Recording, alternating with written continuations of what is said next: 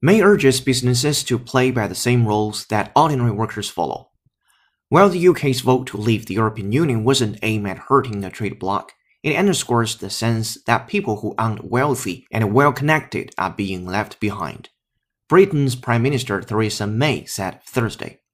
We must heed the underlying feeling that there are some companies, particularly those with a global reach, who are playing by a different set of roles to ordinary working people, she said.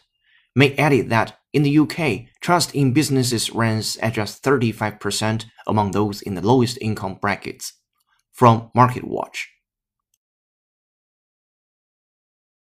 Emerging markets fall well short of a coherent trade bloc, but they may find common cause.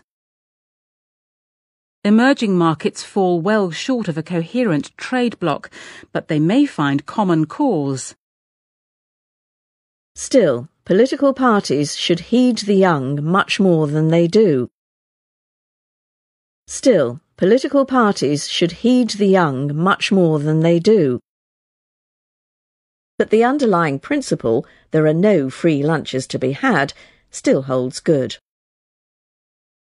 But the underlying principle, there are no free lunches to be had, still holds good.